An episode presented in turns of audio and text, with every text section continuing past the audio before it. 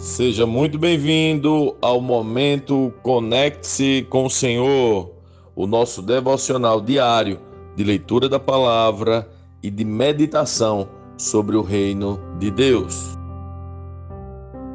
A leitura de hoje, Romanos 11, vamos lá. Então, pergunto: Deus rejeitou o seu povo, a nação de Israel? Claro que não. Eu mesmo sou israelita, descendente de Abraão e membro da tribo de Benjamim. Não, Deus não rejeitou seu povo que conheceu de antemão. Vocês sabem o que as Escrituras dizem a esse respeito. O profeta Elias se queixou a Deus sobre o povo de Israel, dizendo: Senhor, eles mataram teus profetas e derrubaram teus altares. Sou o único que restou e agora também procuram me matar. E vocês se lembram da resposta de Deus? Ele disse: Ainda tenho outros sete mil que jamais se prostraram diante de Baal. O mesmo acontece hoje, pois uns poucos do povo de Israel permaneceram fiéis, escolhidos pela graça de Deus. E se a escolha se dá pela graça de Deus, então não se baseia nas obras deles, pois nesse caso a graça deixaria de ser o que verdadeiramente é, ou seja, gratuita e imerecida. Portanto, a situação é esta: a maioria do povo de Israel não encontrou o que tanto buscava, mas uns poucos, aqueles que Deus havia escolhido, o encontraram, enquanto o coração dos demais foi endurecido. Como dizem as Escrituras, Deus os fez cair em sono profundo. Até hoje fechou-lhe os olhos para que não vejam e tapou-lhes os ouvidos para que não ouçam. Da mesma forma, Davi disse: que sua mesa farta se transforme em laço, em armadilha que os faça pensar que tudo vai bem, que seus privilégios os façam tropeçar e que recebam o que merecem que seus olhos se escureçam para que não vejam e que suas costas fiquem encurvadas para sempre. Acaso o povo de Deus tropeçou e caiu sem possibilidade de se levantar? Claro que não. Foram desobedientes e por isso Deus tornou a salvação acessível aos gentios, para que seu próprio povo sentisse ciúme. Se os gentios foram enriquecidos porque os israelitas fracassaram ao rejeitar a salvação que Deus lhes oferece, imaginem como será maior a bênção para o mundo quando Israel for plenamente restaurado. Dirijo-me especialmente a vocês, gentios, e uma vez que fui designado apóstolo aos gentios, enfatizo isso porque desejo que, de, de algum modo, o povo de Israel sinta ciúme e assim eu possa levar alguns deles à salvação. Pois se a rejeição deles possibilitou que o resto do mundo se reconciliasse com Deus, a aceitação será ainda mais maravilhosa. Será vida para os que estavam mortos. Se a parte da massa entregue como oferta é santa, então toda ela é santa. E se as raízes da árvore são santas, os ramos também o serão. Mas alguns desses ramos, alguns do povo de Israel, foram cortados. E vocês, gentios, que eram ramos de uma oliveira brava, foram enxertados na árvore. Agora, portanto, participam do alimento nutritivo que vem da raiz da oliveira especial de Deus. No entanto, não devem se orgulhar de terem sido enxertados no lugar dos ramos que foram cortados, pois é a raiz que sustenta o ramo e não o contrário. Talvez digam: esses ramos foram cortados para abrir espaço para nós. É verdade, mas lembrem-se de que esses ramos foram cortados porque não creram e vocês estão ali porque creem. Portanto, não se orgulhem, mas temam o que poderia acontecer. Pois se Deus não poupou os ramos naturais, também não poupará vocês.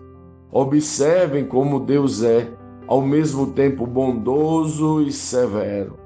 É severo com os que lhe desobedecem, mas é bondoso com vocês, desde que continuem a confiar em sua bondade.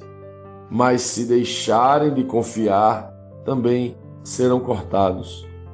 E se o povo de Israel abandonar sua incredulidade, será enxertado novamente, pois Deus tem poder para enxertá-los de volta na árvore.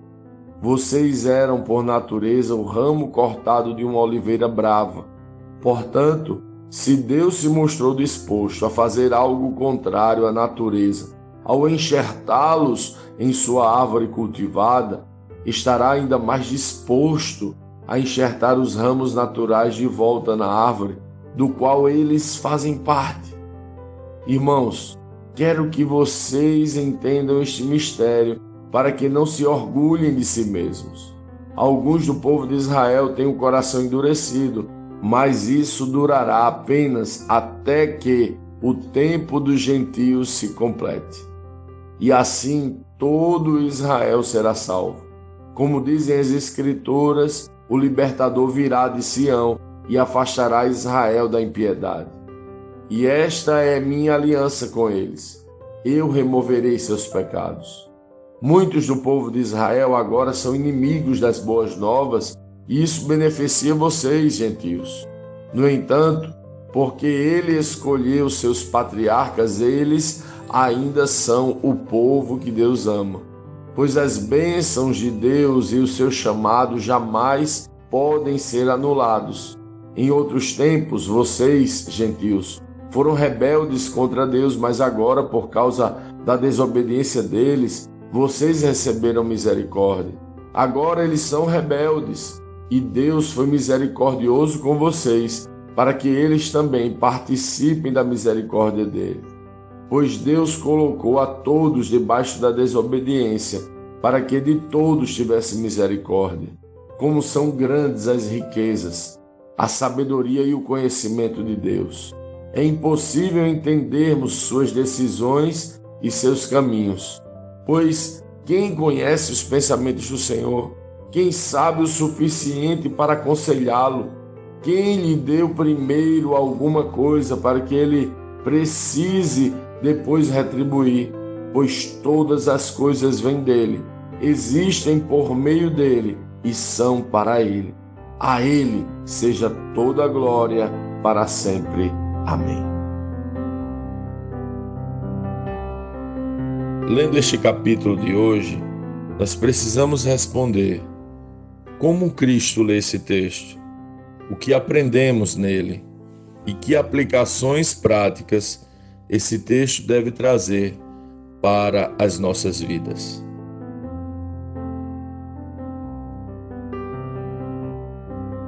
Que capítulo espetacular!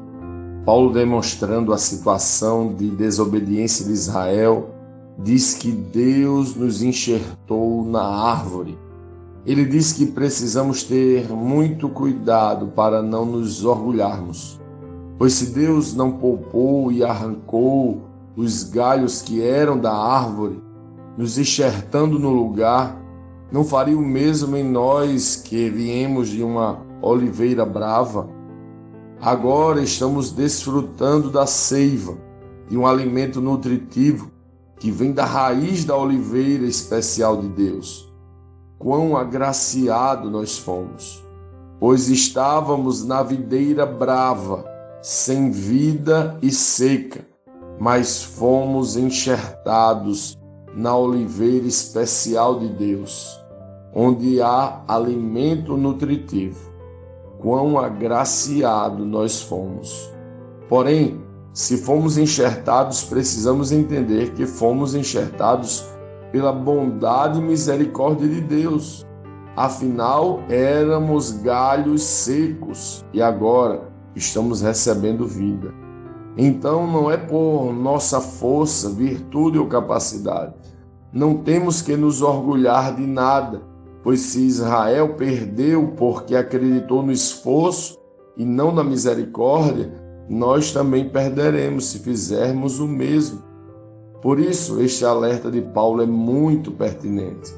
Não podemos nos deixar cair da graça, não podemos esquecer a misericórdia e que foi e é exclusivamente pela misericórdia. Se nos esquecermos, se nos orgulharmos, se passarmos a acreditar no esforço, também seremos arrancados. Éramos como galhos secos que foram colocados numa videira de vida, e agora que estamos sendo nutridos, precisamos manifestar gratidão e, pela fé, contemplar a salvação que nos foi concedida por um Deus bondoso e misericordioso. Qual é a oração de um galho enxertado na videira? Como ele manifesta gratidão, como ele reconhece que foi atingido pela graça e misericórdia. Fomos enxertados e isto em si nos enche de vida.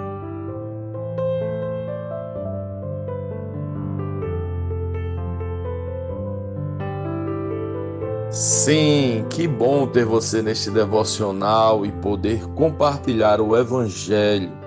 Mas, como sempre dizemos, o texto de hoje, o texto de cada dia, tem muito mais para oferecer, muito mesmo. Nosso objetivo aqui é te influenciar a parar um pouco e ler o texto bíblico, pois acreditamos que cinco minutos de vida na palavra podem transformar completamente uma vida. Que Deus te abençoe leia, medite, comente, pergunte e adore o Senhor no seu lugar secreto. Conecte-se com o Senhor.